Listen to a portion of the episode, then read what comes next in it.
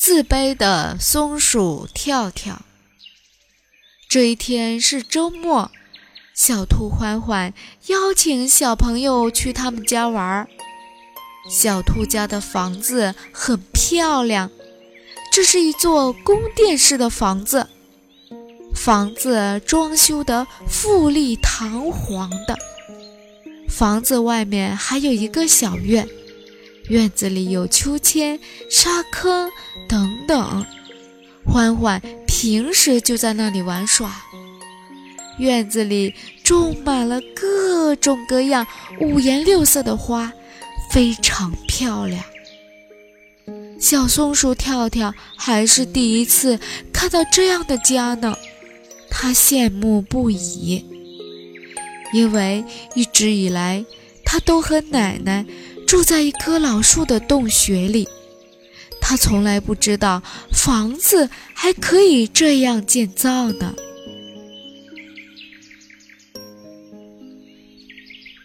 很早的时候，跳跳就听说兔爸爸是一名建筑设计师，他能把房子设计得很漂亮。森林里很多动物的房子都是他设计建造的。兔妈妈呢是电视台的主持人，她主持的节目深受小朋友们的喜爱。进了小兔的家，兔爸爸和兔妈妈都很热情地接待了他们，他们的笑容是那么的慈祥，这不禁让跳跳想起了自己的爸爸妈妈来。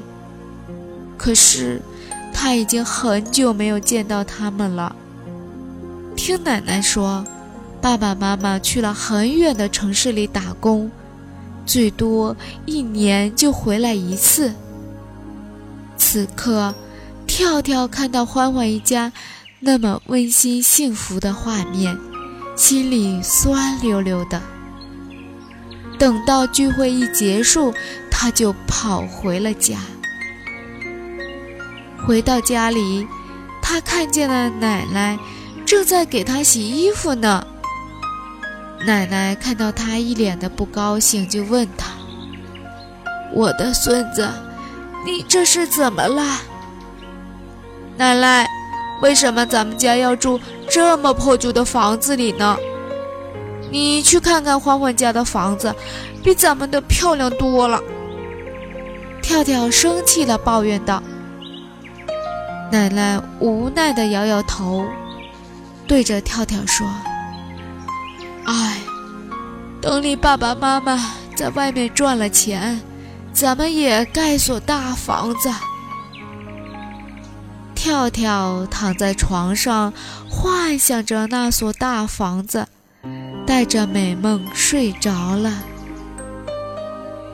接下来的好几天，好朋友们都没看到跳跳出来找他们玩儿。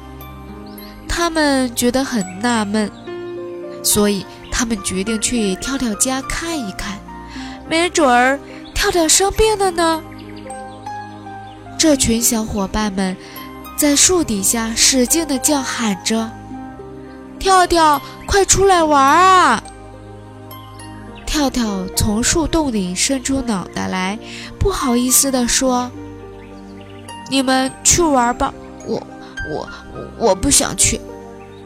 说完，他又把脑袋缩进去了。小伙伴们少了一个好朋友，心里都高兴不起来呢。他们一同来到学校找河马老师，想让河马老师帮忙出个主意。河马老师听小伙伴们把整个事情的经过说了一遍。加上平时他对跳跳家庭情况的了解，就已经明白了跳跳的心思了。河马老师想到了一个主意，他问小伙伴们：“你们知道跳跳平时最擅长做什么？”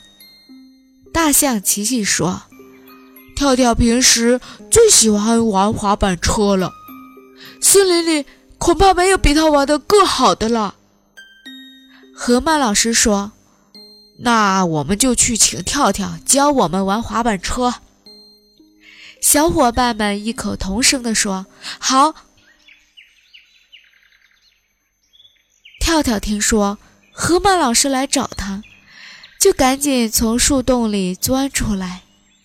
河马老师对跳跳说：“跳跳是这样的，咱们班要参加全校的滑板车比赛，听说你玩的最好，你可不可以教教其他小朋友呢？”一说到自己的强项，跳跳就来了精神，他兴奋地答应了。河马老师把跳跳带到了小朋友们的面前，让他教大家玩滑板车。跳跳像个小老师一样，指挥着大家做动作，并且亲身示范给大家看。跳跳玩滑板车的样子确实很酷，大家都为他欢呼鼓掌。这时候，跳跳突然明白，自己并不是一个毫无用处的人，至少他身上有着别人没有的闪光点。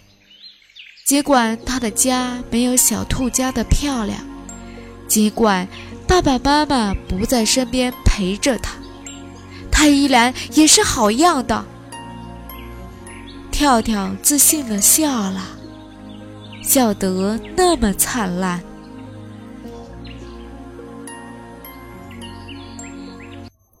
亲爱的小朋友们，我们的故事就先讲到这了。